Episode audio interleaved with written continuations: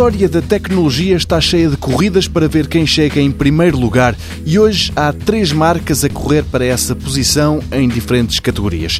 É o caso da LG. A fabricante sul-coreana marcou para a próxima semana a apresentação do V4, mas não quis esperar até lá para anunciar que esse telemóvel vai ter cinco câmaras, duas para selfies e outras três na parte de trás do equipamento para todas as outras fotografias.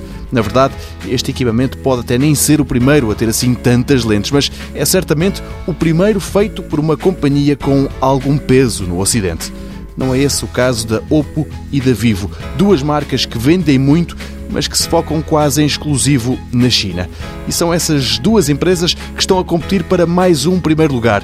Em breve, os smartphones vão ter 10 GB de memória RAM e a Oppo já anunciou publicamente que o seu Find X vai ser lançado em breve e com essa característica.